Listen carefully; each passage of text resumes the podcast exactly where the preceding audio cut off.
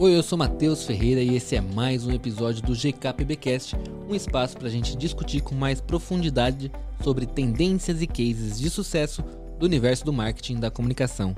Aqui comigo está ele, Victor Alexandro. Dê oi para as nossas visitas, Victor. O próprio. Olá, pessoal, tudo bem? Manda uma mensagem motivacional para as pessoas. É, não importa o quão longe você vai, às vezes a coisa muda. Como nós aqui no cenário diferente, num estúdio novo. Que é o mesmo estúdio, da mesma galera, só que num espaço mais bonito, mais confortável, mais elegante. É, tá chique aqui É. esse lugar, né? GKPB, o GKPB Cash aqui daqui pro mundo é pouca coisa. É isso aí. Bom, e hoje, o que, que a gente vai falar hoje? Hoje o nosso episódio vai falar sobre o cenário gamer em 2023, muito baseado aí na PGB, né? Que é a Pesquisa Game Brasil, que sempre traz aí pra gente um raio-x do universo gamer aqui no, no Brasil. É super bacana essa pesquisa, a gente já acompanha ela há muitos anos, né? Eu lembro que a primeira vez que eu vi, eu fiquei chocado com várias das informações que algumas delas a gente vai falar aqui. Sim. Mas antes disso, Victor, vamos falar para as pessoas das nossas redes sociais, né? É óbvio que não pode faltar o quê? A sua presença nas nossas redes sociais, em todas elas de preferência. A gente tá no Twitter, a gente tá no Instagram, a gente tá no TikTok, que a gente tem os cortes que a gente posta lá. Então, GKPBcast em todas as redes. Procurou. Precisamos criar um Kuai. É um Acabei Kuai também. isso. É verdade? Ah, Kuai. Vamos fazer uma novelinha? Kuai, sua novela- rede de vídeos curtos.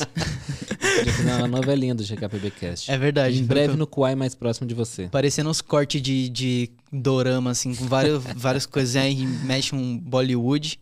E não esquece também, já que sem querer pedir muito, né, mas já pedindo, de seguir a gente lá no, no Spotify também, em todas as plataformas. No YouTube você nos encontra como Geek Publicitário. Mas assim, se você não encontrar o GKPBcast, já é um, um pouco de, de, de preguiça sua, mas a gente tá aí à disposição. Só entrar na rede social, a gente pede, pede o link lá pra gente que a gente te manda. Não tem É. problema não. Só colocar quatro consoantezinhas no Google, encontrou. Não tem problema, né? GKPB. É. A mesmo que você encontre uma igreja, que existe uma igreja fora do Brasil, né? Você sabe, né? É verdade, igreja, tem esse acho que rolê. presbiteriana a igreja. Mas se você não encontrar a igreja, como você tá no Brasil, provavelmente vai aparecer a gente. Facinho. É isso aí. Bom, então vamos falar um pouquinho dos temas que a gente vai abordar hoje aqui no nosso episódio. A gente vai primeiro explicar um pouquinho para vocês o que, que é a Pesquisa Game Brasil, né, a PGB. Vamos falar também um pouco sobre o cenário gamer, como a gente conhece. Vamos falar dos dados da PGB 2023. Vamos falar um pouquinho de metaverso, porque não, não, né? O metaverso é esse zumbi que vai acompanhando a gente, a gente não sabe se morreu, se tá vivo, o que que tá acontecendo. Pois é, plot twist aí, reviravolta emocionante. Exatamente, acabamos de ter uma, inclusive, né? A marca, marcas em jogos, perfil do gamer brasileiro, perfil do gamer de smartphone, que também é uma- um outro segmento que cresce a galopes, vamos dizer assim. E claro, vamos falar também das nossas considerações finais. Então fica aí com a gente que depois da vinheta a gente vai discutir o nosso tema de hoje. GKPBcast.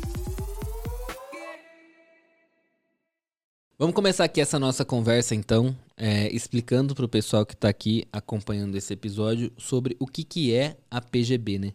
A pesquisa Game Brasil existe, eu vou aqui até usar o material deles para não cometer nenhum erro. Ela existe desde 2013, né? E ela é desenvolvida pelo Siux Group e Go Gamers, em parceria com a Blend New Research e com a SPM, ou seja, tem muita gente envolvida aí. Toda a pesquisa é desenvolvida com questionários próprios com ampla cobertura e tópicos que desenvolvem o público gamer e todo o seu ecossistema. E aí o que é mais legal é que ela não fala só de Brasil, ela também fala um pouquinho da América Latina, porque ela traz alguns países da América Latina, como Argentina, Chile, Colômbia e México. Então ela dá um panorama bem bacana assim, é, não só de, de Brasil, mas de um pouquinho do que está acontecendo com os nossos países vizinhos aí também. Muita coisa tem mudado recentemente, né? A gente passou ali por um período de, pan- de pandemia, onde absurdamente cresceu a quantidade do, do público gamer, porque não tinha o que fazer em casa, tinha que ficar jogando. E, e aí, o que eu acho engraçado, que é ao contrário da- dos outros cenários onde o público cresceu durante a pandemia, é, por exemplo, sei lá, o público que assiste reality show, por exemplo, que cresceu bastante, com o pós-pandemia, eu acho que esse público não tende a baixar, né? Eu acho que, que a ideia é que o pessoal realmente transforme isso como parte da, da, da sua rotina ali. O que, que você acha? Eu concordo e discordo. Eu acho que assim, é, trouxe um público novo. Eu lembro que, por exemplo, eu vi um boom dessa. dessa.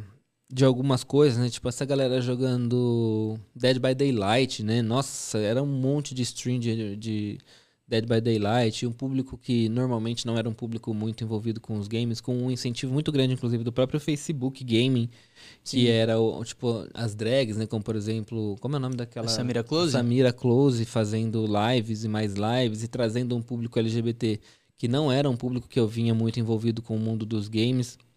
Trazendo esse público, hoje eu tenho uma série de amigos que começaram a jogar Dead by Daylight por causa disso. É, e outros jogos também, o próprio GTA RP, né? Então Cidade Alta, esses, esses, esses RPs aí baseados em GTA. Muita gente começou a jogar porque traz essa coisa toda desse roleplay. Que inclusive eram pessoas que lá atrás jogavam Rabo, depois ficaram um tempão Sim. sem jogar nada mais, né? Não sei nem se. É isso que é engraçado, né? Que o Rabo não sei se as pessoas consideravam um jogo, né? Ah, é, eu acho que, acho que, o, que, o, que o Rabo é tipo assim. Não sei, é- era mais uma Tipo, um Second comunidade. Life era um é, jogo. Tipo, era um, Mas o Rabo não era um jogo. é, era um lugar onde você ia ali pra encontrar uma galera, The bater um Sims papo. é um jogo, mas o Rabo não é um jogo. Não, eu, eu acho que é um jogo, na real. Tipo, eu sempre, eu sempre considerei um jogo, mas é porque ele é meio diferente, né? É Tipo, que a estrutura é muito, é um é- pouco diferente, é né? porque, Você entrava tipo, num site. É, tem um, um rolê de comunidade mesmo, assim, que The Sims, por exemplo, não tem. O Second Life já tem, tipo, de você entrar lá e você ter o, o contato com a galera e tal. Mas o The Sims é tipo, é você ali jogando e você mesmo fazendo. O máximo que você pode fazer é conversar com outras pessoas que também jogam The Sims, mas não é a mesma coisa. Tipo, você entrava no Rabo ali, você podia dar, dar um, um, um tempo, assim, da, da vida real ali, só trocar ideia com a galera de, de qualquer coisa, porque não tinha ninguém ali que ia te julgar. E se julgar, bom, sai do meu quarto, vai embora, tá ligado? Não tem mais o que fazer. Pois é, e aí é, eu acho que traz os games pra esse universo, pra essas pessoas que até então não tinham muito esse contato com o universo dos games, e elas têm essa experimentação que é muito interessante é, e que a gente viu muito na pandemia. Uma outra coisa que a gente viu muito na pandemia, o crescimento dos games mobile, né? É, então as pessoas jogando ali nos seus celulares foi uma coisa também que a gente viu acontecer. E o que eu acho que acontece também na pandemia é você, você tem mais tempo disponível Sim. você acaba dedicando mais tempo para isso e até mesmo experimentando outras coisas. A gente fala muito do sucesso do TikTok na pandemia, era um pouco isso. A gente tinha muito tempo livre, a gente tava no Instagram, de repente já tinha vi aparecia aquela mensagem no Instagram, você já viu tudo. É. Aí bate aquela tristeza, não tem mais o que ver. O TikTok chega pra Você vai pra tá com tempo livre. rede, é. Toma aqui, cai no TikTok, você gasta duas horas lá sem perceber e acabou. Exatamente. Então eu acho que tem essa coisa de ter mais tempo livre e testar coisas novas. Eu joguei muitos jogos novos durante a pandemia. Comecei a jogar Pokémon Unite, comecei a jogar é, Call of Duty Mobile, comecei a jogar até o, o- como era o nome daquele jogo? O Mobile Legends que eu adoro. E depois aí no meio do caminho veio o Wild Rift, né? O League of Legends Wild Rift também. Mas eu ainda sou da, da galera que ficou com o Mobile Legends. Então, assim, você tem, momen- você tem tempo disponível para experimentar coisas que antes você não experimentaria. Antigamente eu jogava Candy Crush no avião, era basicamente o que eu jogava. Porque toda vez que eu tava no avião não tinha sinal de internet, eu jogava um joguinho que dava para jogar offline. E normalmente era o Candy Crush. E aí, quando você traz essas pessoas para experimentar, você amplia muito a sua base. E quando volta da pandemia, que é um pouco da parte que, que eu falei que eu discordava um pouco, é. As pessoas não têm mais esse tempo todo. Sim. Então, cai muito. Mas ao mesmo tempo, cai o tempo de jogo. Mas eu não sei se cai o jogo. Tipo assim, É, então a pessoa é ainda isso. continua com o seu hábito de jogar em algum momento. Sim. Né? Por exemplo, agora eu acabei de começar a jogar Hogwarts Legacy e eu jogo no final de semana, que é o que dá. Sim. Não dá mais pra jogar durante a semana. Total, não, eu acho, que é, eu acho que é justamente isso. Tipo assim, é um, uma- um ponto ali que, vai, por exemplo, uma pessoa é, pré-pandemia, quando ela não tinha o que fazer, tava num tempo ocioso, ela ia, sei lá, ia é, dar um passeio no parque, sei lá, no Parque Ibirapuera. E aí agora, conforme a pessoa conhece que tem o mundo dos games, conhece ali um jogo diferente pra estar tá participando, no momento em que ela tiver um tempo livre, em vez de ir no parque, ela vai jogar, sabe? Eu acho que não tem mais aquele rolê de ficar é, o tempo inteiro jogando, mas é um novo hobby ali que a galera descobriu que realmente dá pra explorar em alguns momentos. Fez uma comparação um pouco injusta, né? Não, foi. Os foi. médicos vão odiar esse É, não, episódio. sim, total, total. Eu, eu sei que Ao não invés foi... de ficar nas redes sociais, a pessoa pode jogar. Né? É, foi, foi uma... Desse, uma Vão para o parque, pessoas. Vão ver a luz do dia. A gente Não, passa me- muito tempo dentro de casa. É verdade, tem razão. Desculpa. Eu não, não tô incentivando ninguém a jogar, até porque eu não jogo. Não joga? Eu não jogo. Nada? Não. Nada, nada? Nada, nada. Só bet, né? Só o foguetinho. Eu perdi dinheiro, já parei com isso. Bom, vamos falar aqui um pouquinho da pesquisa. Eu queria só entrar um pouquinho sobre metodologia. Eles têm um monte de slide falando sobre metodologia, mas eu queria falar de alguns pontos chaves aqui da metodologia. O primeiro deles, que o questionário é 100% online. Ele é feito com 14.825 participantes. Foi realizado de 27 de janeiro a 2 de fevereiro desse ano. E traz aí é, a ideia de analisar diferentes tipos de comportamento, como por exemplo comportamento in-game, que é aquele comportamento dentro do jogo digital, Sim. comportamento about game, que é relacionado à experiência do jogador com os jogos digitais de modo geral, e o comportamento out of game, que é entendendo que o jogador ele é um indivíduo que de quando ele não está jogando ele faz outras coisas e se envolve com outras coisas e tentar entender um pouco que coisas são essas que esses jogadores fazem quando não estão jogando Total. né? Eu achei bem bacana essa. Porque sai do meio que do macro e vai entrando. Quer dizer, eu falei aqui do micro, né? Que é a parte do in-game e vai amplificando um pouco esse universo desse jogador. né? Sim. Aí aqui a gente tem um pouquinho de objetivos também, né? De objetivo principal, de investigar o, o perfil demográfico, sociocultural e comportamental desse consumidor, entender as, plata as plataformas, o consumo de, jogo, de jogos, entender fandom, entender a identidade, tentar entender um pouco sobre pais e filhos, essa relação também, é, hábito de consumo indiretamente realizado aos jogos digitais, né? Então, hábito de consumo de jogos que não são digitais, hábito de consumo de alimentos durante as partidas, hábito de consumo de mídia e atividades que competem com jogos digitais, que aí a gente entra no que a gente chama um pouco de economia da atenção, né? Que no final das contas tudo está competindo, né? Sim. A rede social compete com o jogo, que compete com a televisão, que compete com um post do TikTok. É, então, no final, é, a- todo mundo tem uma atenção que está limitada ali a 24 É. horas do dia. Tirando 8 horas de sono, sobra pouquíssimo. 18 horas que sobra? Oito horas pra alguns, né? O quê? Tem a galera que pre- pre- prefere abdicar as horas de sono pra dar essa atenção pra outras coisas também. Exatamente. E aí, é uma. Essa pesquisa ela tem várias edições, né? Ela tem a edição Standard Premium Master Latam. É, E aí, a gente tá aqui com a, versão, com a edição gratuita. Porque eu não sabia que tinha o Top of Mind, senão a gente tinha comprado essa pesquisa. Você não ia ter comprado, não. Quanto é? 7.500 reais. A gente nunca teria comprado essa pesquisa.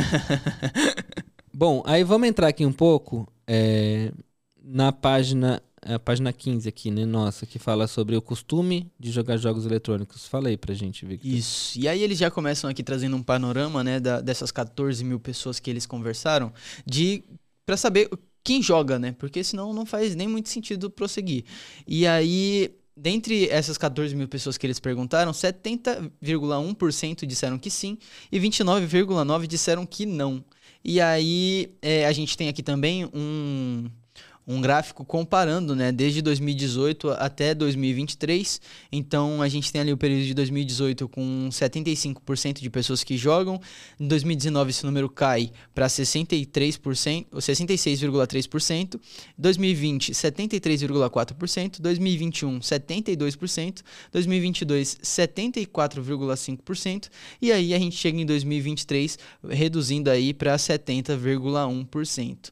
É, Ou seja, desde 2018 ali, com exceção de 2019, a gente tem ali uma base até legal de gente que joga, né? 70% ali de, de pessoas jogando no seu tempo livre. Pois é. É, Eu tava ontem no evento da Samsung, que a Samsung agora tá criando uma categoria gamer, de TVs gamers. TVs pro público gamer, não é? A TV não que se joga videogame. Ainda não temos essa inteligência artificial da Samsung. É, e eles falaram exatamente desse dado, que 70,1% das pessoas têm costume de jogar jogos eletrônicos. E Samsung pagou a pesquisa, né? É, não, ela dá pra ter baixado aí a, Acho que igual a pra- gente. a Samsung, a Samsung A tem um Samsung pouquinho tem mais de dinheiro dinheiro. pra pagar, é. né? Samsung, manda pra gente o PDF. e aí, é, eles, eles bateram muito nessa tecla de dizer assim, meu, tem um público muito grande, 70% da população joga, Sim. né? E é óbvio que quando a gente vai falar que se joga ou se não joga, a gente tá falando de todos os tipos de jogos, inclusive jogos que não parecem muito jogos. Não, e eu acho que quando a gente trata de televisão, esse número de 70% ele só, torna, só se torna ainda mais relevante. Por quê? Porque além das pessoas que jogam, é, o outro tem, tem pessoas que são muito aficionadas pela qualidade da, da TV, né? A gente estava vindo pro estúdio hoje, o Matheus estava contando é, a- as partículas do, do movimento da TV que cada LED liga de um jeito que eu não entendi quase nada, mas assim, fica muito claro que existe pessoas que vão olhar para uma TV e vão falar, pô, essa TV não tem não é, não é uma qualidade OLED, essa TV não é, para mim a TV é a TV, tá, ó, tá funcionando.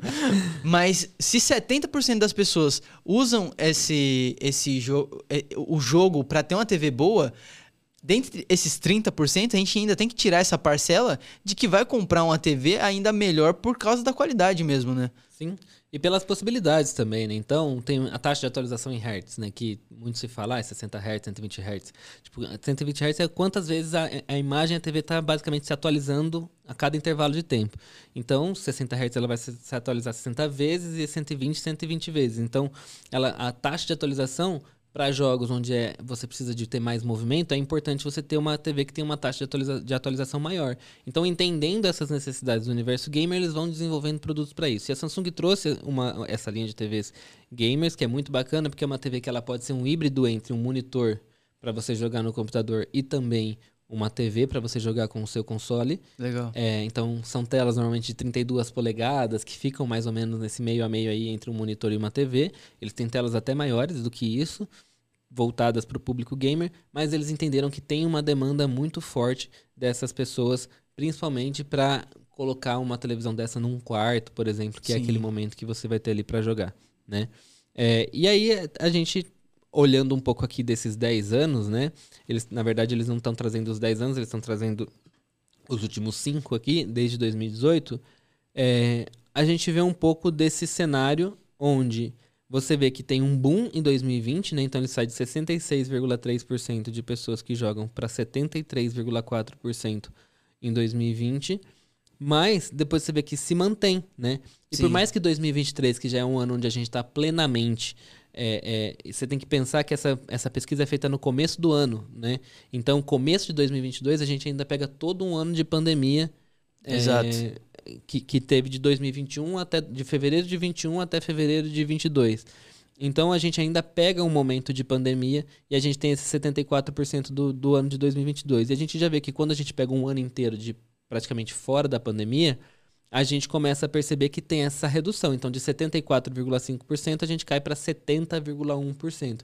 E aí acho que é um pouco desse cenário que a gente fala do tipo reduz, algumas pessoas vão deixar de jogar, mas você ainda mantém esse público que joga. Por exemplo, em 2019 eram 66,3%, a gente está em 2023 com 70,1%. E Sim. imagino que a gente deva manter esse 70% disso daí para cima. Pra... E acho que também é um momento agora que as pessoas estão escolhendo não jogar.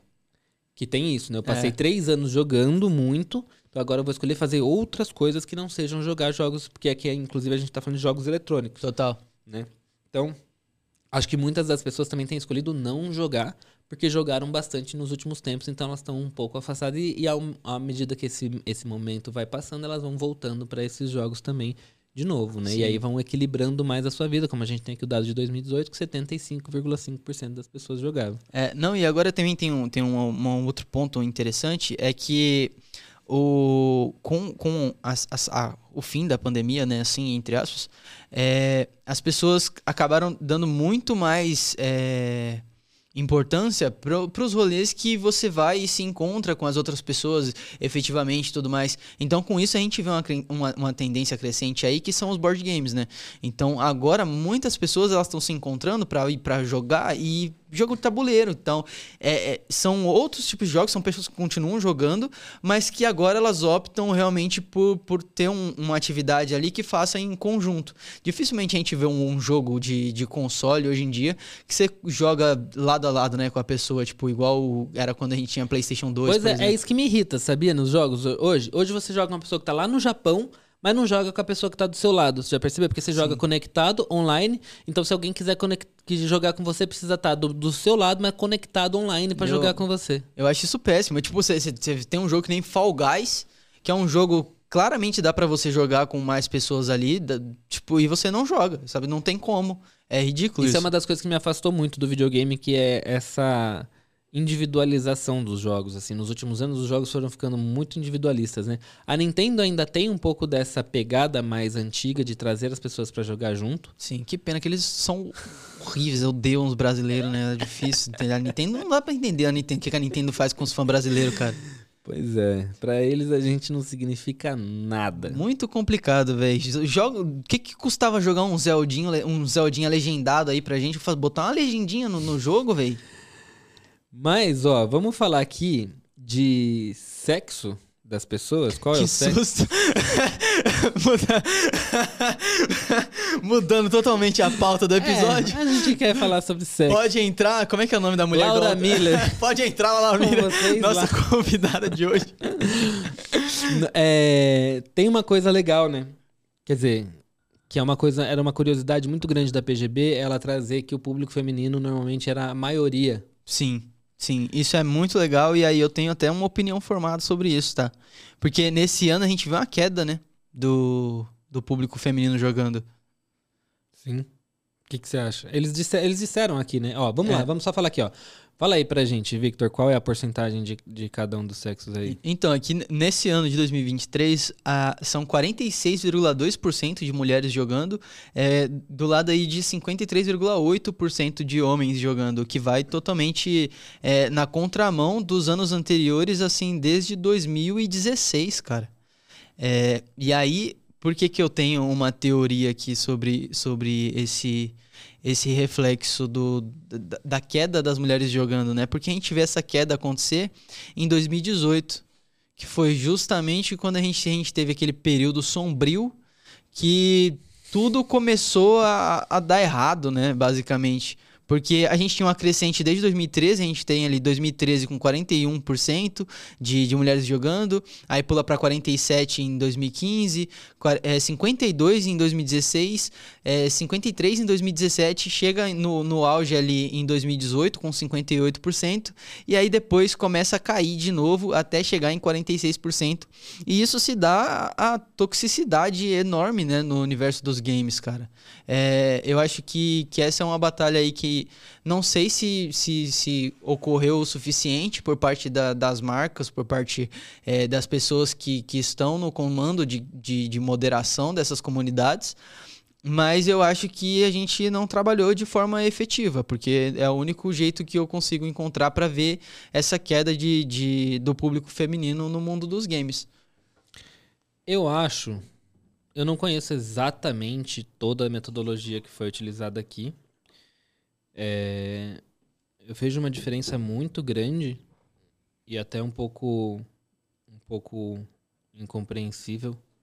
É, mas eles disseram aqui, né, que isso foi por causa do foco da grande indústria e seus investimentos em produtos para o mercado de smartphones. Eu discordo disso. Eu não acho que é isso que justifica o crescimento do público masculino em games.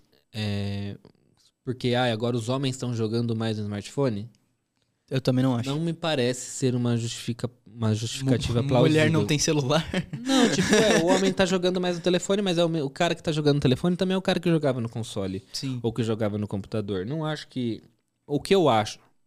O que eu acho que a gente tem é nesse momento de retomada pós-pandemia, as mulheres são muito mais cobradas nessa retomada a voltar a uma rotina que não envolve muito lazer mais, porque ficou muito tempo em casa.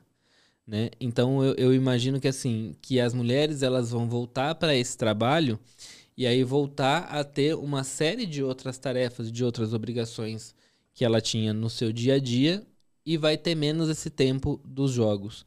E eu acho que existe até uma própria cobrança interna mesmo de, tipo, preciso entregar alguma coisa.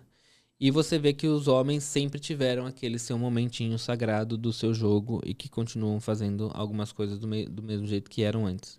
Então é um pouco disso que eu enxergo nesse cenário, Mas também pode ter uma série de outras variáveis aí que a gente não, não tá compreendendo aqui nesse momento.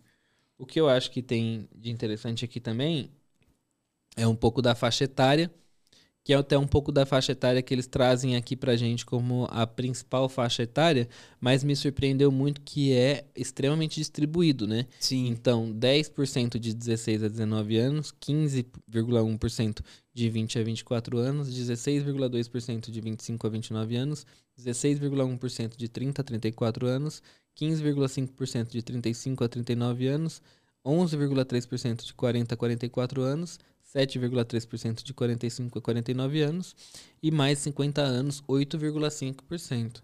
A galera do mais 50 tá gamer, fi. A Surpreendente, galera tá jogando, né? Se você pega de 16 a 19, antigamente esse era o público do game, Sim. né? 10,1% e de mais e 50 mais tá em 8,5. Tem mais pessoas de 40 a 44 anos do que de 16 a 19. Sim. É bem surpreendente. É, e eu acho que, que eu acho que vai um pouco de encontro com, com o que. Tipo, as pessoas estão envelhecendo, sabe? As pessoas estão envelhecendo e vão levando consigo seus, seus hobbies de jogar e manter a, a jogatina e tal. E eu acho que a geração mais nova não tem tanto esse apego com o jogo, cara. Tipo, acho que a, a parada é mais fazer um TikTok ali. E eu tô sendo muito tiozão falando isso, tá? Porque eu acho que é justamente isso. Tipo, você pega. Eu pego meu irmão, meu irmão não joga muito. Meu irmão, meu irmão, ele tem 10 anos, 10 anos mais ou menos. E na minha época, quando eu tinha 10 anos, cara, eu só queria saber de PlayStation, mano. Só queria saber de jogar. E o meu irmão tá lá, faz, faz TikTok e tudo. E a mesma coisa para minhas irmãs, que não estão jogando também. Eu acho que a gente, é, das, gera das gerações anteriores, a gente tinha esse apego maior com o, com o videogame, talvez é, pela falta de, de, de lazer que a gente tinha. Hoje em dia tem tá tudo mais acessível, querendo ou não. Mas era, era algo que, tipo. Era, era como se fosse um, um prêmio ali, sabe? Você ter um, um console, você ter um, alguma coisa para jogar. Hoje em dia a galera tem até, até fácil o acesso disso. Sim. É, e é, é, muito interessante, né? Entender é, que o mercado de games evoluiu junto com o público, né? Sim. Então hoje você tem o público, se você vê, o maior público aqui é de 25 a 29 anos. Que é um público que cresceu a partir do Play 2 ali, basicamente. Sim. Né? É, e depois o segundo maior é o de 30 a 34.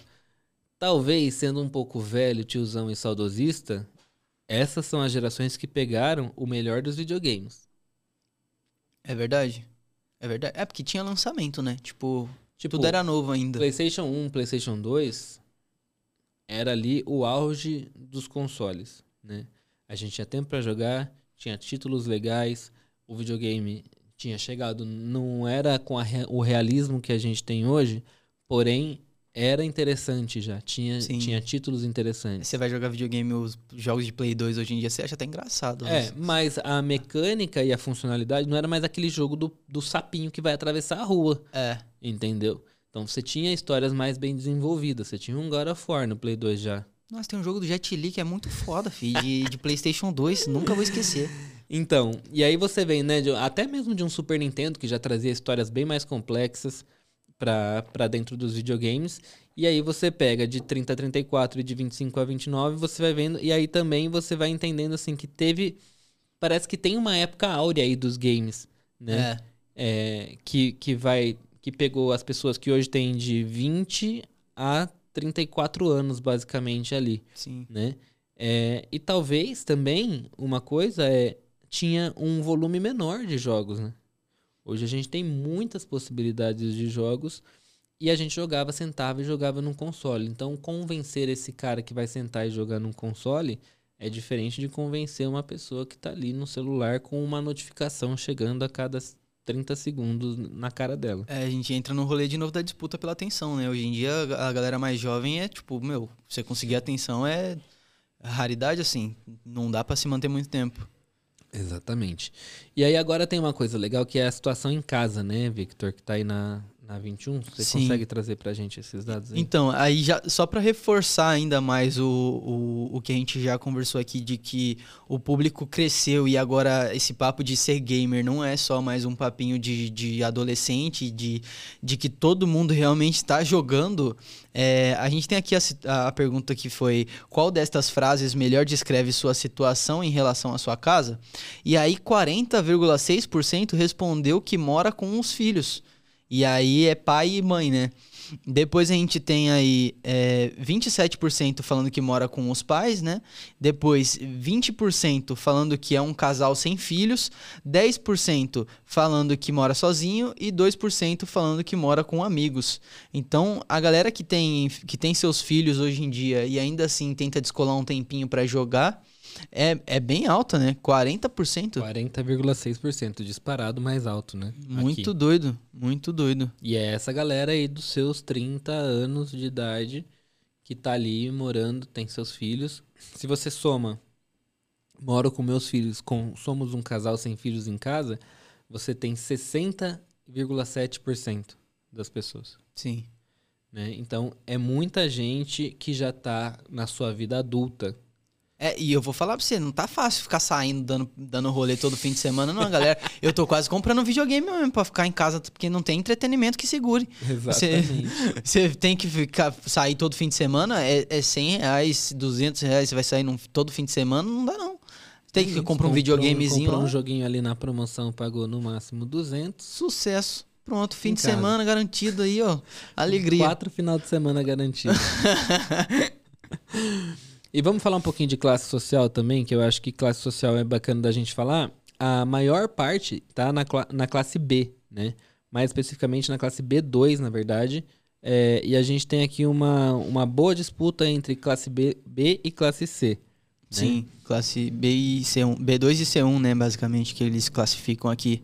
Exato, exatamente. É, mas você vê assim que também é bem distribuído. Então, classe A, 12,3%, B1, 11,7%, B2, 24,6%, C1, 23,2%, C2, 17,8% e a classe D e E, 10,4%.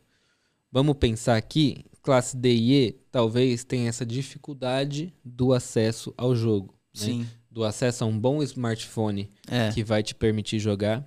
Que é uma coisa que eu falo assim, o Free Fire ele é sensacional Genial. porque ele é extremamente democrático, Sim. né? É aquele joguinho que roda até no, Na no, fritadeira. no, no Nokia 2280 que eu tinha quando era pequeno. O jogo, já roda o jogo da cobrinha e o Free É, Fire. di- diretamente do, do jogo da cobrinha ao Free Fire. É, e aí você tem, você vê que se concentra ali B2, C1, que é essa, essa faixa realmente média também até da, da, própria, da, própria, da própria divisão de classes sociais. Sim. né? E não é aquela, o videogame não é aquela coisa extremamente elitista, por mais que seja caro, principalmente para o brasileiro, Sim. né? Mas você vê que ele se concentra ali nas classes B e C, que é realmente quem tem um, um- um dinheiro para conseguir comprar um, um celular ou um console bom e também jogos legais e também é, conseguem ali ter a- esse momento de lazer. Então acho que é muito interessante entender é, que assim tem um pouco a ver também com um pouco de acesso dessas pessoas. Não tenho dúvida que se a gente tivesse um outro cenário de preços no Brasil, as classes D e E estariam em outro patamar aqui. É, eu queria muito ter acesso a essa pesquisa, porque de 2013 né, ainda não. te- Teria que ser até antes, mas queria ter acesso a essa pesquisa na época que um PlayStation 2 você pagava 10 reais ali na feira, você tinha os joguinhos lá. E eu, eu queria muito saber qual que era a, a acessibilidade desse, desse público é, nessa época, assim, para fazer um comparativo. Porque hoje em dia até piratear os jogos de, de, de videogame já se tornou uma parada mais complexa, né? É, não tem mais essa cultura da pirataria, né? É, eu acho que deu uma caída. jogos, né? é. Então, ou eu jogo o jogo que é gratuito, que é o freemium ali, né? Onde Sim, você paga vai- por coisas dentro do jogo. É, Ou eu vou. Não vou jogar. Ah, dá muito trabalho ir atrás de pirataria, de desbloquear o videogame, entendeu? Tipo, Sim. ninguém desbloqueia um, um console mais. Nossa, era febre quando tinha Play 2. Já comprava desbloqueado. é verdade, Né? é verdade. Um ótimo eufemismo pra pirataria. mas vamos seguir. Aí outra coisa que eles perguntaram também, bom, se você não tá jogando o tempo inteiro, é, fica claro que os jogos eletrônicos estão entre os seus momentos de diversão. E aí 82,1% das pessoas respondeu que sim, realmente o, o, o, o jogo está entre ali as principais formas de diversão.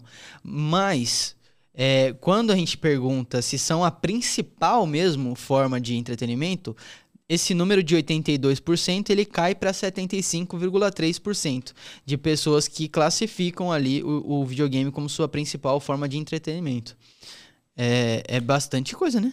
É, e é um dado que ele cresce a partir de 21, que também acho que tem a ver com essa a questão da pandemia. Né? A gente tem aqui dados que em 2020 era 64,1%, em 2021 ele pula para 78,9%. Sim. É, e aí se mantém aí, depois vai em 2022 para 84,4% e em 2003, 2023 ele ainda se mantém em, na, acima de 80%.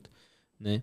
É, então você vê que assim, as pessoas aprenderam a ter essa nova forma de entretenimento Sim. e ela segue sendo uma excelente forma de entretenimento, a questão dos jogos. Né? Então eu acho que isso também fala muito sobre é, a, a capacidade que o jogo tem de conquistar esses novos usuários né? Que por um motivo ou por outro, muito voltado para essa questão de, de, de, economia da atenção, acabou conseguindo agora com a questão da pandemia, né?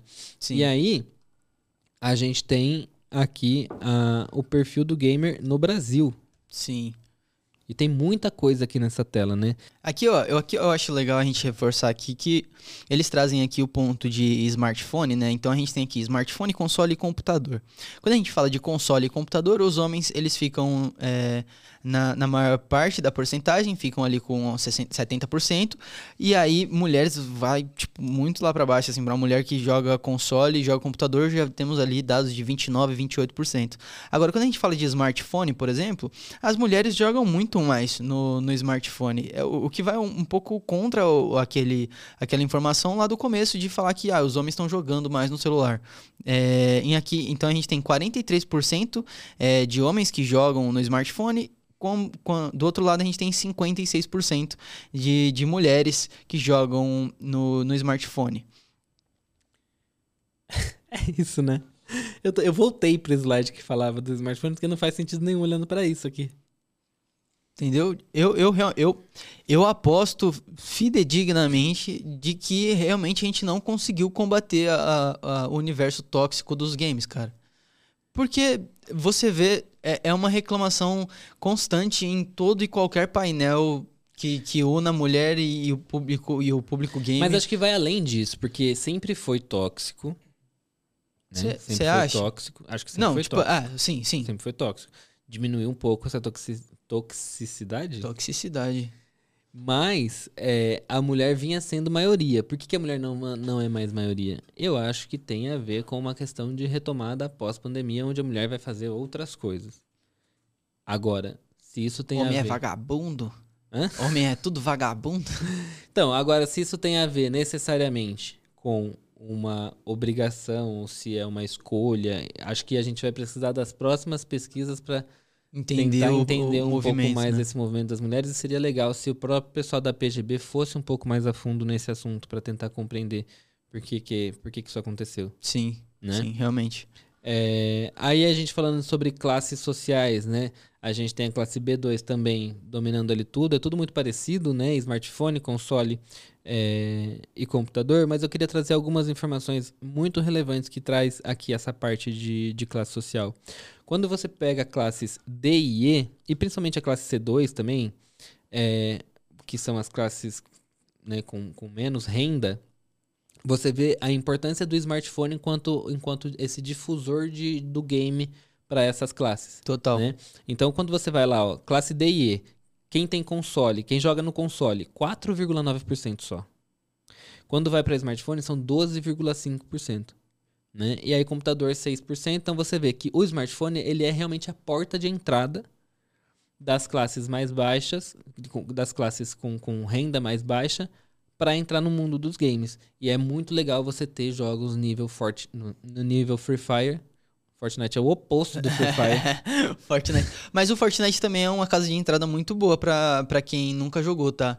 Porque com, quem... essa, com essa nova estratégia deles de apostar em licenciamentos para dentro do game, eu acho que eles estão conseguindo puxar muita gente. Eu incluso, que eu tô quase indo jogar porque eles estão querendo lançar tá, bagulho de One Piece.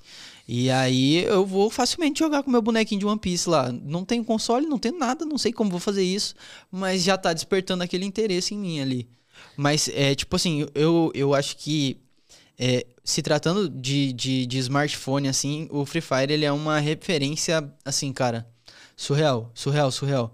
A gente tem também alguns outros jogos, então a gente teve a ascensão lá do, do Among Us na, na época da, da pandemia ali. A gente teve também o Stumble Guys, que é uma cópia basicamente do Fall, do Guys. Fall Guys, acessível pra caramba pra celular. Então é um jogo muito bom, é, que, que também dá pra, pra galera jogar. O meu irmão, por exemplo, jogava horrores com a, com, com a molecadinha da escola.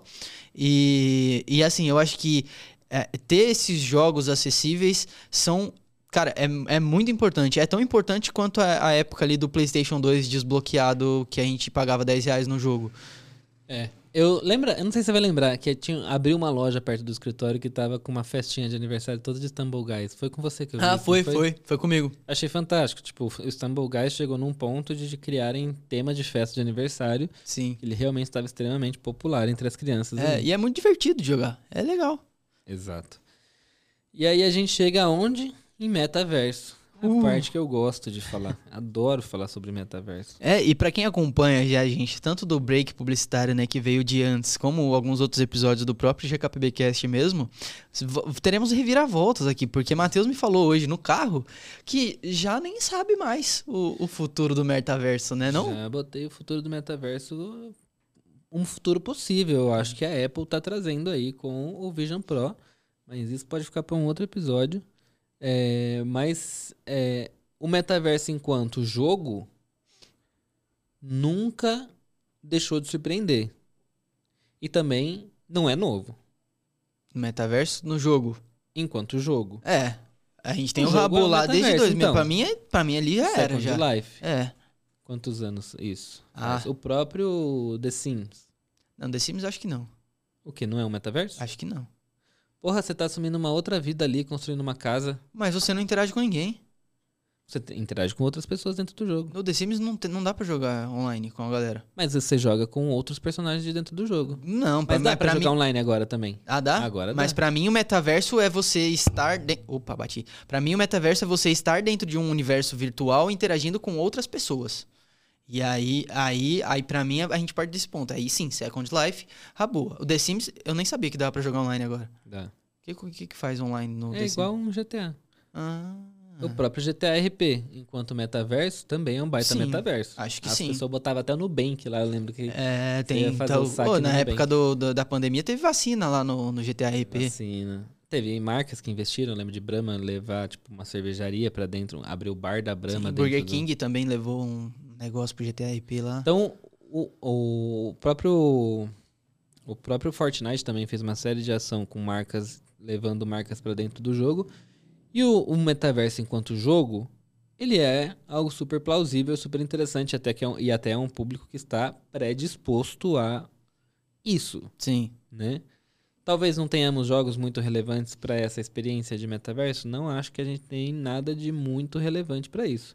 Mas é interessante. E aí eles perguntaram, né? Você já ouviu falar de metaverso? Aí as pessoas, 78,7% sim e 21,3% não. E tem uma segunda pergunta que eu acho muito interessante, é: você já participou de algum metaverso? 19,8% responde sim e 80,2% responde não. Mas eu ouso dizer aqui Que a galera não.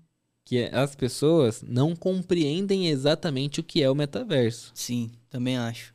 E acho que também não é um problema dessas pessoas que responderam, é um problema do próprio mercado É, como é. um todo de ter uma definição específica do que, que é o metaverso. Porque se você pegar essas pessoas aqui e tacar um, você já jogou GTA RP, já jogou um Rabo, já jogou um Second Life, É. a resposta seria outra. Eu não acho que seria 19,8%. Eu concordo. Eu também acho que a ideia de metaverso ainda é muito difusa. Eu acho que não tem um conceito claro do que seria um metaverso. É, até a gente mesmo que acabou num, num, num impasse. É, mas, mas sim, eu também eu concordo. Eu acho que se ficasse, se ficasse mais claro o que seria essas ativações no metaverso, a, a, esse número seria é, mais alto para sim e mais baixo para não. Pois é.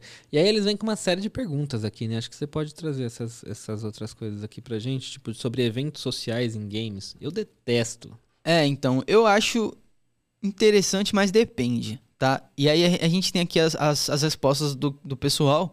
É, que a pergunta que eles fizeram é: Gosto da ideia de ver filmes dentro de mundos digitais, como games.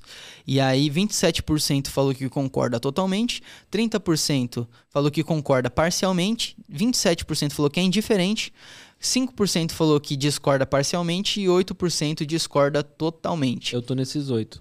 É, eu acho que a ideia de ver filme dentro de um jogo é meio paia. Não faz não, sentido. É, pra mim, não, pra mim acho que não pega muito, não. Mas aí na versão paga, por exemplo.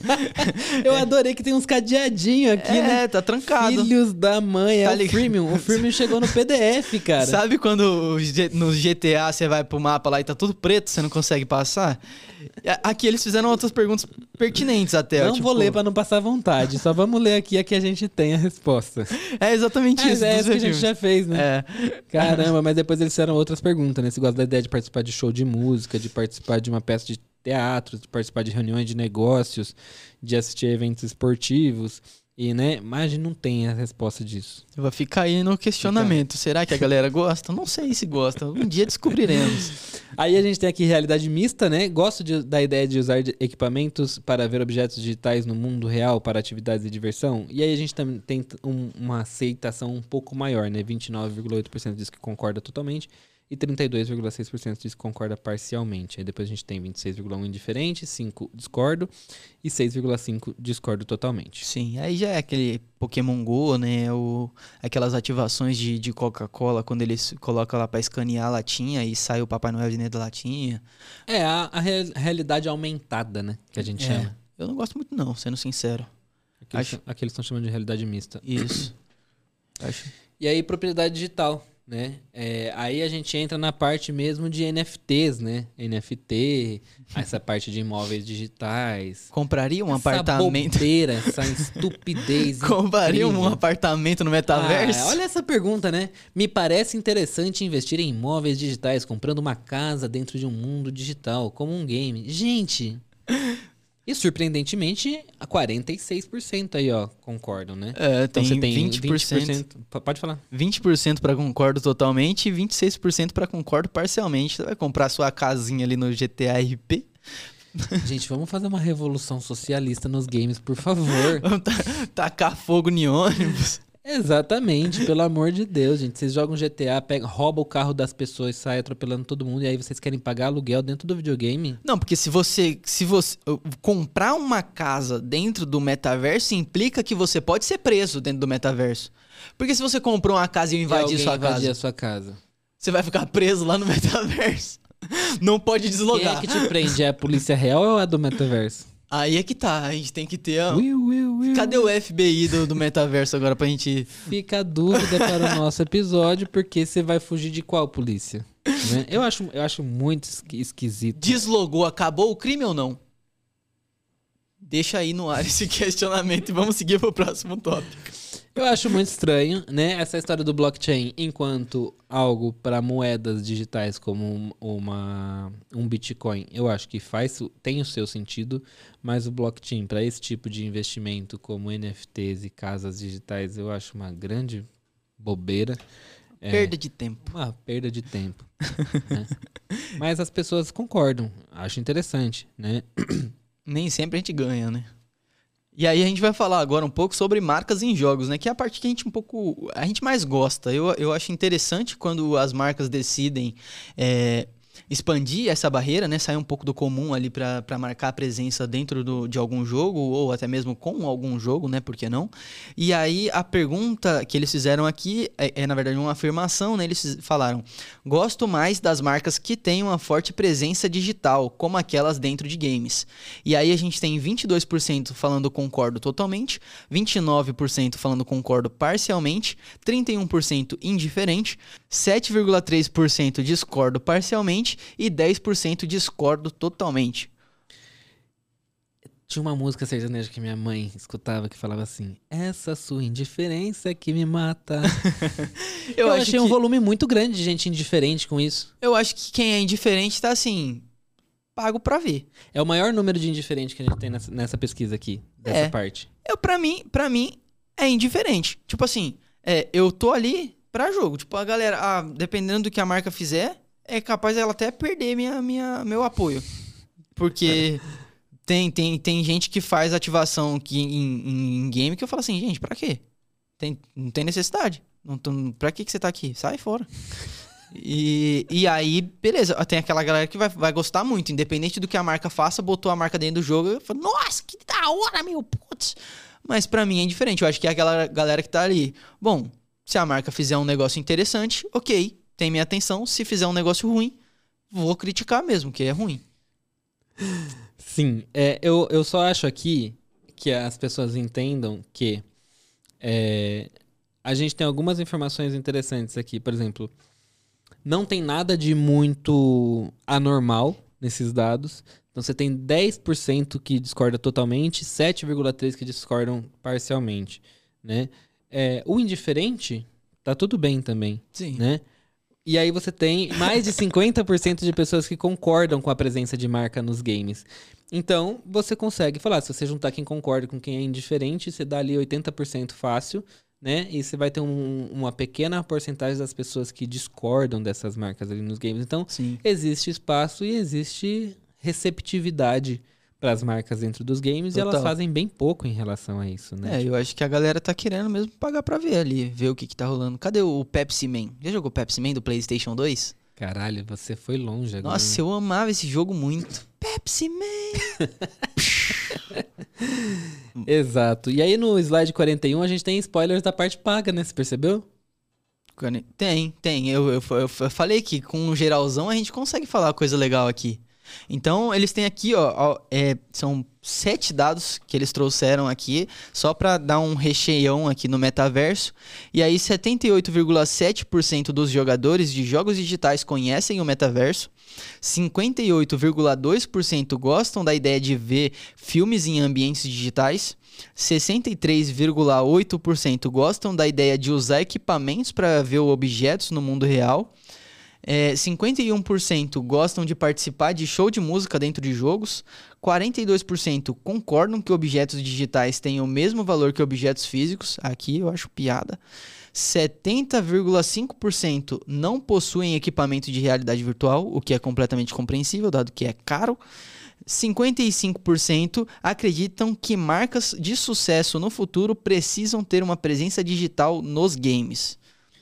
Tem muita. Dava pra fazer um episódio inteiro em cima só desse Só slide, dessa tela, né? né? Eu acho que assim, 51,7% gosta de participar de show de músicas porque foi talvez a única coisa que realmente foi muito legal nessa história de metaverso. Sim. Foi um show do Travis Scott, um Nossa. show da Ariana Grande É muito legal lá mesmo. no Fortnite. É.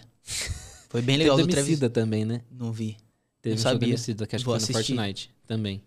Então, assim, é, essa história desses shows, desses artistas, foi uma parada muito legal. Sim. E bem, bem feito. Bem, foi bem feito. Porque teve uns Trouxe que uma nova rolou. experiência pro fã.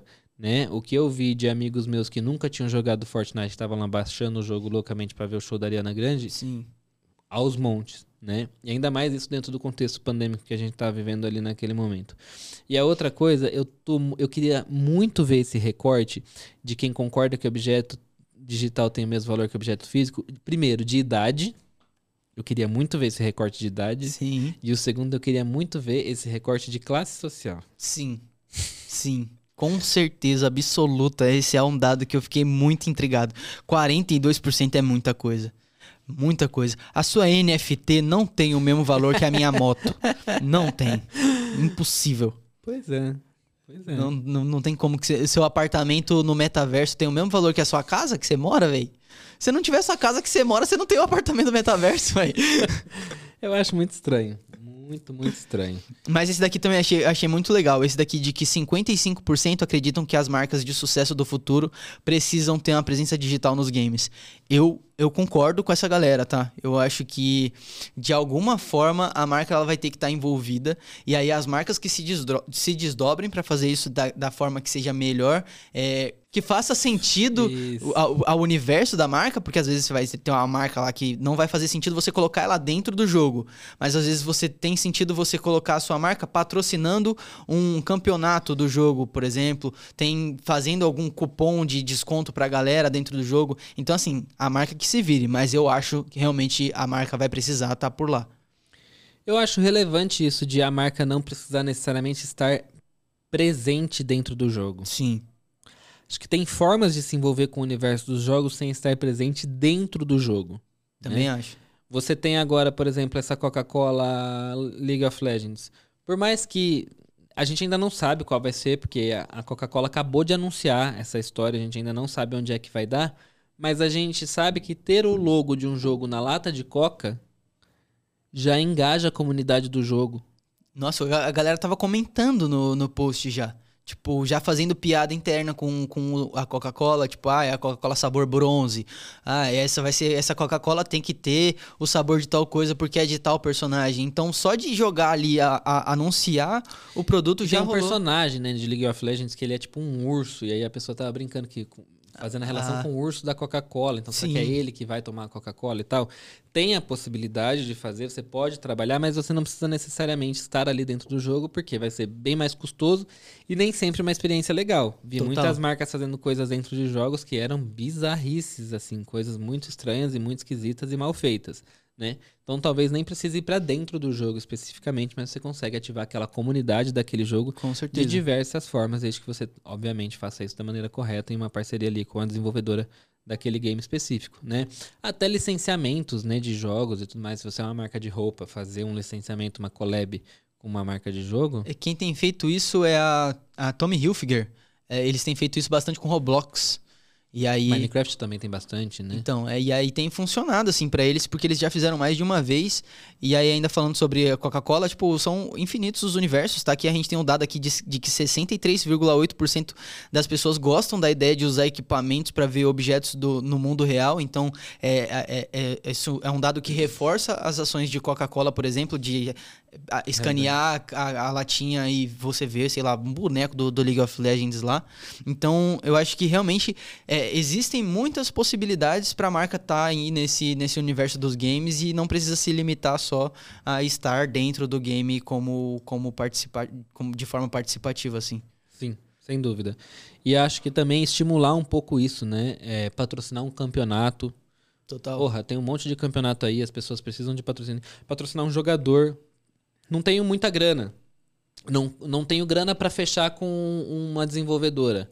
Pega um jogador que tá começando, um cara que joga bem ali, que é dedicado, que, sabe, de repente você tá encontrando no Bru e nem sabe, Sim, entendeu? impuls- impulsionar a carreira de um criador Então, pequeno, né? Então, Sim. tipo um streamer, É. entendeu? Então tem é, é, inúmeras possibilidades de se envolver com o universo dos games que não seja especificamente jogando um monte de dinheiro em cima do colo dessas desenvolvedoras que já tem bastante dinheiro também. Total, total.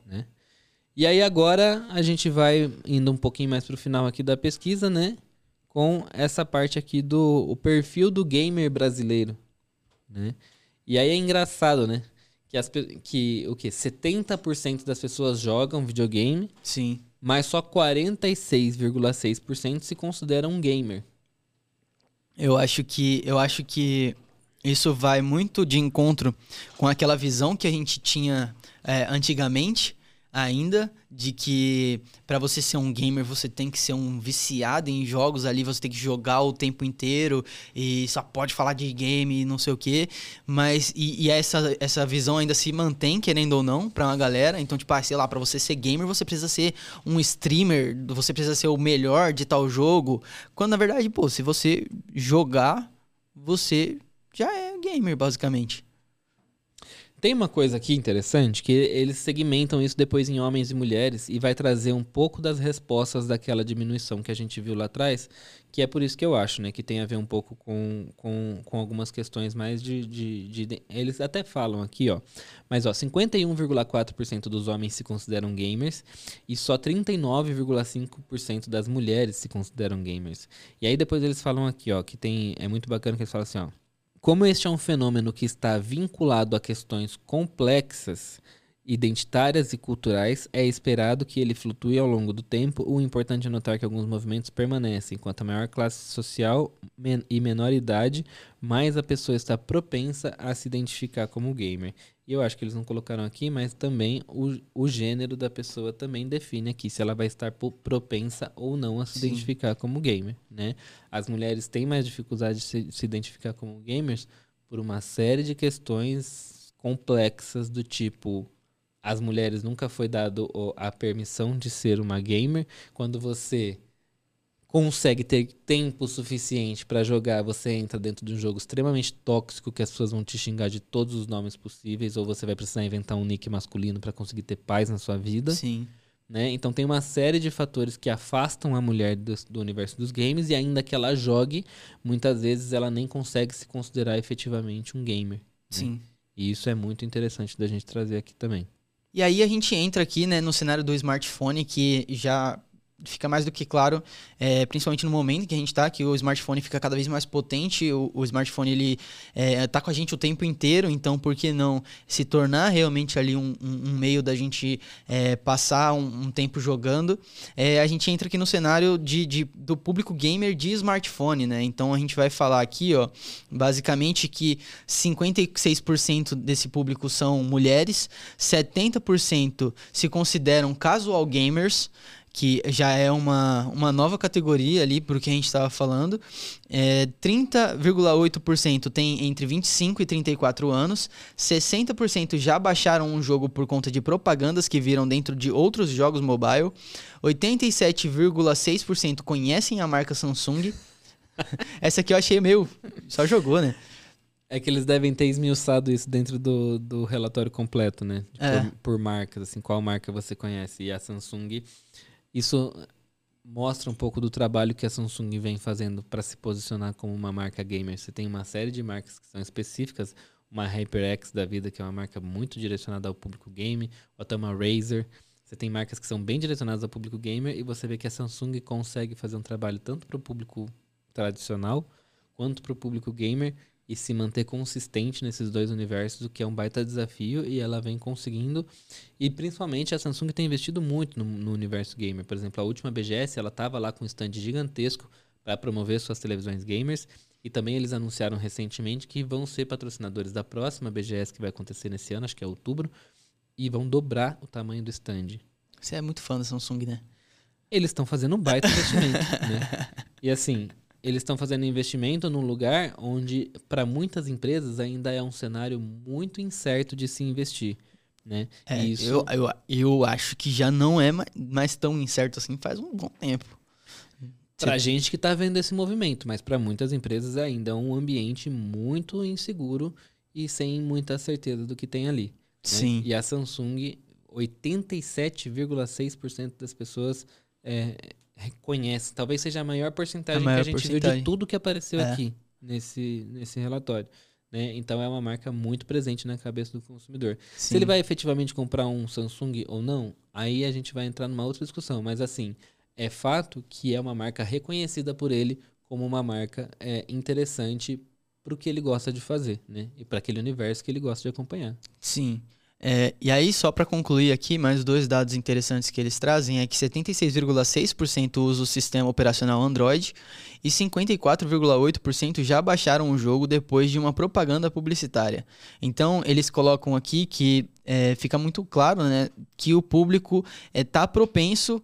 é, o público feminino de, de smartphone, de smartphone é, é que é majoritariamente feminino, ele está propenso a, a baixar um, um, um jogo por meio de uma propaganda ali. Então não tem essa, esse apego emocional de ah, eu só jogo X, só jogo Y. Não, tá disposto ali a conhecer novos jogos e mais curioso ainda que são pessoas que estão atentas às propagandas dos jogos. Porque pra pessoa baixar um jogo ali, ela não tá esperando só o, o negócio, o tempo de pular o jogo. Tem uma informação relevante aqui dentro que, quando a gente compara dois dados, a gente consegue tirar um insight, que é o seguinte: 60% já baixaram um jogo por conta de propagandas que, vim- que viram dentro de outros jogos mobile, e 54,8% já baixaram um jogo depois de ver uma propaganda. Isso me faz dizer que pelo menos ali 5,2% nem compreendeu aquilo como exatamente uma propaganda. É verdade.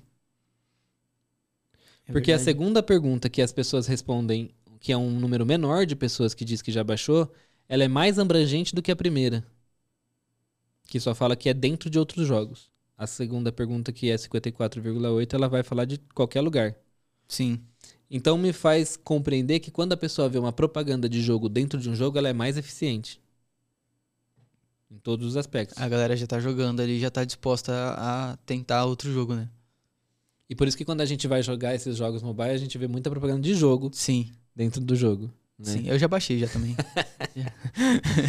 Normalmente, quando eu faço isso, a experiência não é legal. pois é, é uns jogo a fake. propaganda é melhor do que o jogo efetivo, né? Sim, Muito tristeza. doido. Mas às vezes dá Ótimos certo. publicitários e péssimos desenvolvedores de jogos. Exato. E aí a gente parte, né, é, Matheus, em, em direção às nossas considerações finais, porque nesse episódio a gente falou bastante, eu acho que é o episódio mais longo que a gente tem até aqui.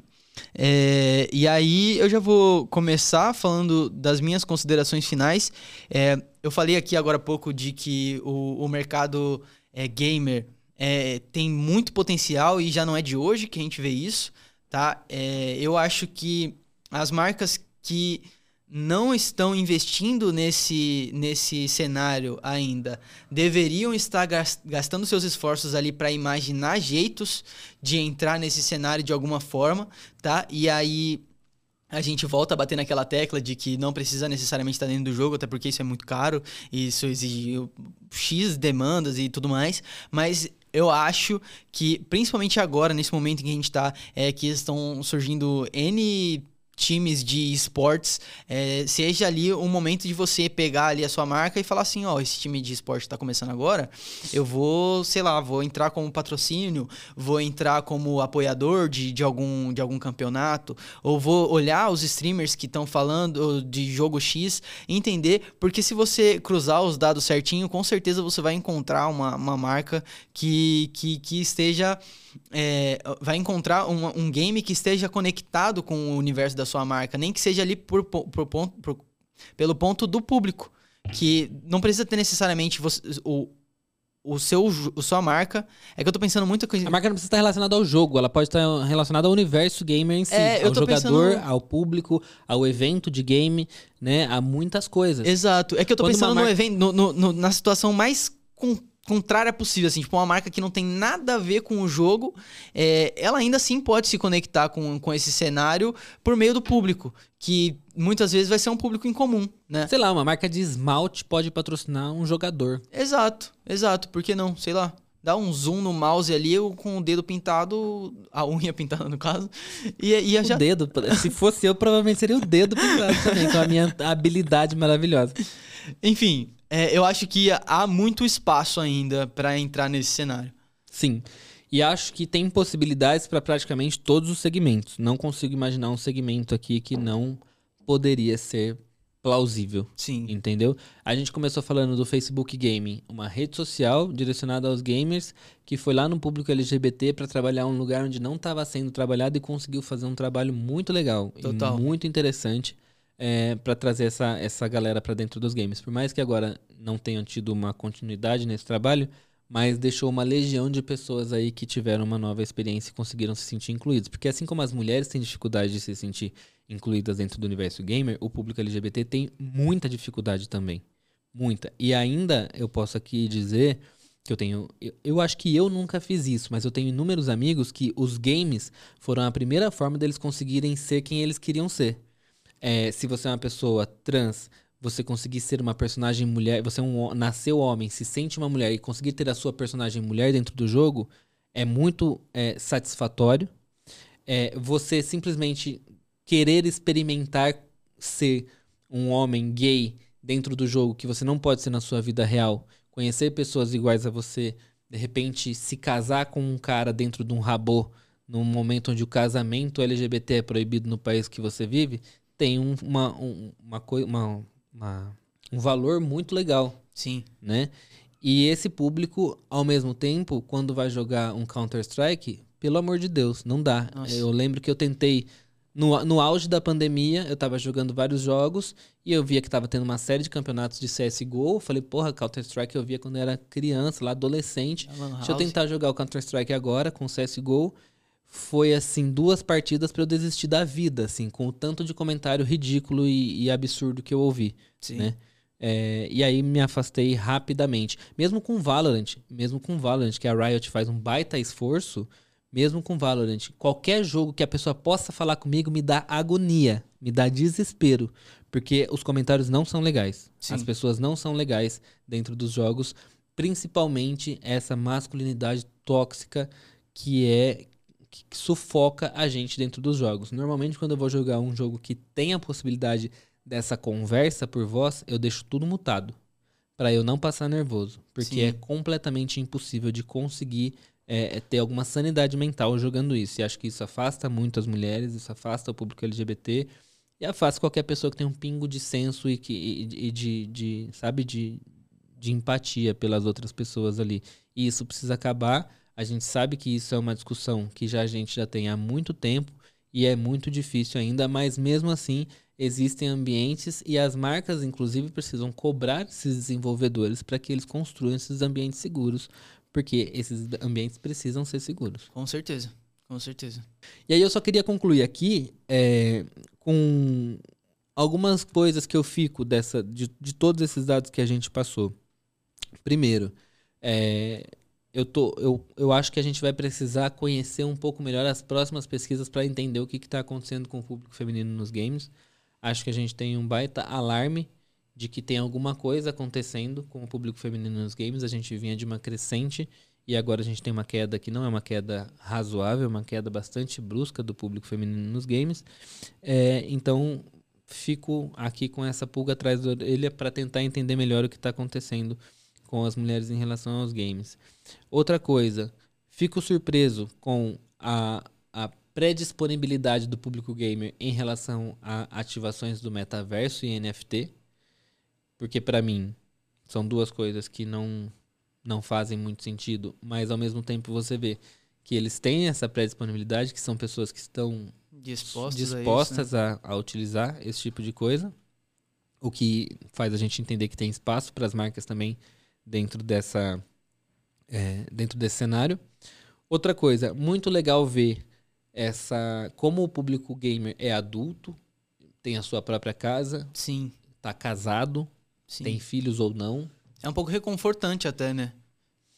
É, porque acho que já sai dessa história que já devia ter saído há muito tempo de que jogo é coisa de criança. Sim, porque, tipo, às vezes eu, eu penso assim, as- sei lá, eu não sou muito de jogar, mas às vezes eu tô jogando é, no, no celular porque eu baixei um jogo X e achei legal e tô jogando naqueles cinco minutos ali que eu, até eu me desinteressar, e aí vem aquele peso na consciência de, tipo assim, meu, eu sou um adulto, tô aqui gastando tempo jogando.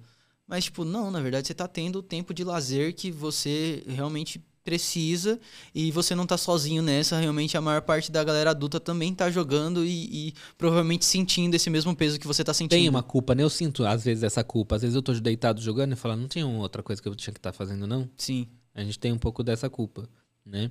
Mas a gente vê também que esse é o público que tá mais é, predisposto a jogar, né? total. É, E por último, eu acho só que tentar entender um pouco desse volume que o smartphone representa, é, com dispositivos cada vez mais poderosos do ponto de vista de computação mesmo. A gente tem possibilidade de jogos cada vez mais legais. Então a gente, como uma pessoa que tem um iPhone ou que tem um, um Galaxy S da vida, consegue ter experiências muito bacanas com gráficos muito interessantes. E eh, hoje em dia esses, esses telefones, por exemplo, têm telas de 140 Hz, eh, telas com, com boa capacidade para jogos. Muitos desses telefones têm, inclusive, o modo gamer, né? Que daí você entra lá dentro de um, de um modo que se adapta todo para ajudar a experiência dos games. E eu tendo a acreditar que é um cenário também do smartphone que vai crescer, vai continuar crescendo muito. né? Sim. O, o grande, acho que o grande diferencial é que o smartphone é prático.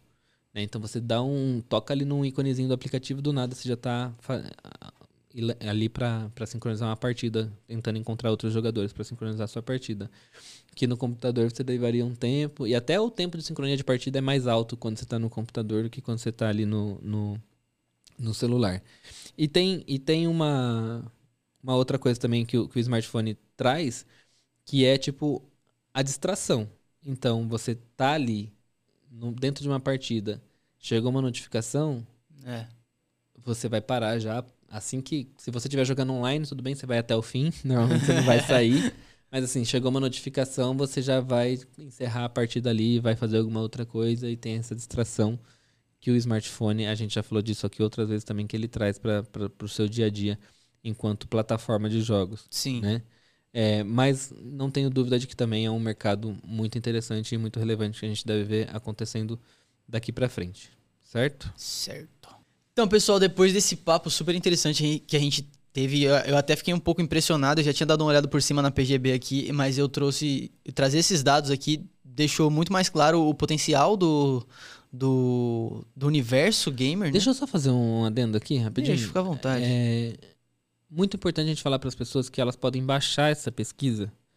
Se chama Pesquisa Game Brasil. Você consegue achar pelo site pesquisagamebrasil.com.br ou pesquisando PGB 2023 ou Pesquisa Game Brasil no Google, vocês muito provavelmente vão encontrar facilmente esse material. A gente também vai deixar aqui na descrição do nosso episódio o link para esses sites, porque é muito bacana, vocês vão conseguir ter acesso a essa, esses vários dados e se Sim. você for uma pessoa com muito dinheiro e quiser comprar, compartilhe esses dados com a gente. Realmente. Bom, vamos lá. Lembrando vocês de que a gente pode avaliar o podcast em todos os lugares possíveis. Então, se você está aí pelo YouTube, não esquece de deixar, deixar o seu joinha, de deixar o, o, favor, colocar o sininho, se inscrever no nosso canal e também deixar o seu comentário aqui falando do que você achou desse episódio. Lá no Spotify, ele também permite avaliação, então você pode dar cinco estrelinhas no nosso podcast, pode deixar tudo bonitinho lá e dar um coraçãozinho no episódio, fazer o que você quiser achar melhor. E o Matheus aqui vai ler pra gente é, a pergunta de hoje que a gente tem pra vocês, porque o Spotify ele permite que a gente deixe lá uma pergunta pra vocês interagirem com a gente, né, Matheus? Pois é, a pergunta é: você tem hábito de jogar no seu tempo livre? Vamos fazer aqui o PGB GKPBcast. PGKPB. Nossa senhora, PGKBBcast. Mas ó, eu queria, além disso, trazer aqui é, comentários, né? Que a gente tem, vem, vem tendo nos nossos últimos episódios. No nosso episódio do Duolingo, é, a gente teve duas pessoas mandando beijos para o Duo nos nossos comentários lá do YouTube. Ó. A Carla Aquino mandou um Duo coraçãozinho e o João Passarinho. re- Ah lá, primo do Du, provavelmente. Se É o o- João é passarinho, o Du é uma coruja, eles têm algum tipo ali de parentesco. Ele deixou aí, ó, beijos Du. E também teve aqui o comentário do gordo original Rafael Aiello, meu amigo querido, um super influenciador aí do, do universo de gastronomia lá do YouTube. Ele, ele comentou no nosso último episódio, que era o Marcas Parasitas, ele comentou assim, eu tenho muita coisa pra falar e interagir com esse episódio, mas ia ficar um texto enorme. Um beijo pra você. Ele decidiu não falar nada. É, Rafael, eu estou curiosíssimo. E só digo uma coisa, não digo mais nada. Exatamente. Então, queria trazer aí esses comentários. Comentem aí. Eu quero mandar um abraço também Mande pro abraço. Ricardo de Carvalho, que mandou mensagem pra gente lá no GKPB, é- no, no GKPB Oficial, que é o perfil do, do site, é, que ele falou. é, Acabei de assistir o podcast pelo, YouTube sobre marcas parasitas e, e falou que não fazia ideia de como funcionava essas coisas de influenciadores e quais perrengues eles passam. Apre- Ele falou que aprendeu muita coisa. Um abração aí, Ricardo. Ricardo também que falou que é inclusive fã do Matheus, acompanha Olha tudo. Só, tenho fãs. Manda um abraço pra ele também. Porque choras do. um abraço. Como que é o nome dele? Ricardo de Carvalho. Um abraço, Ricardo de Carvalho. Muito obrigado aí pelo seu prestígio ao nosso, nosso portal e também ao nosso podcast. E eu queria trazer aqui mais uma outra resposta que a gente teve no Spotify. Ó, Alan Gerard diz que gosta muito da Boca Rosa Beauty, apesar dela não ser autêntica e copiar alguns itens de uma influencer americana. Fã ou hater? Não entendi também. Ficou um pouco aí no ar pra mim. Aqui no, no episódio do Marcas Parasitas, também aqui no nosso Spotify, o Eric Brito deixou. Depende muito da é, A gente fez a pergunta, né? Você acha que só a exposição já é um pagamento para o criador? O Eric Brito diz que depende muito da situação, pode sim causar notoriedade e abrir portas para o influenciador. Foi uma das coisas que a gente abordou aqui também. Então temos muitas respostas em todos os lugares. Muito obrigado. Muita gente me mandou feedbacks positivos do nosso episódio Marca Parasi- Marcas Parasitas. Muitos influenciadores compartilharam o conteúdo, inclusive a Dona Curiosa compartilhou lá o conteúdo, recomendou para as pessoas que seguiam ela e algumas das pessoas que seguiam ela vieram até falar comigo que ficaram felizes em conhecer o podcast. Então fica aí também um abraço para Karina, da, a Dona Curiosa, mais conhecida como Dona Curiosa. XDB. XDB. E lembrando das nossas redes sociais, né, minha gente? Você também pode acompanhar a gente nas nossas redes sociais do GKPBcast. É arroba GKPBcast no Instagram ou no Twitter. E as nossas redes sociais pessoais. Eu sou Matheus Ferreira no Twitter e Ferreira Matheus no Instagram. E o Victor é o arroba Victor Alexandro no Instagram e no Twitter. Certo? É isso. A gente se vê na próxima semana. Um abraço e até lá. Falou, gente. Falou, gente.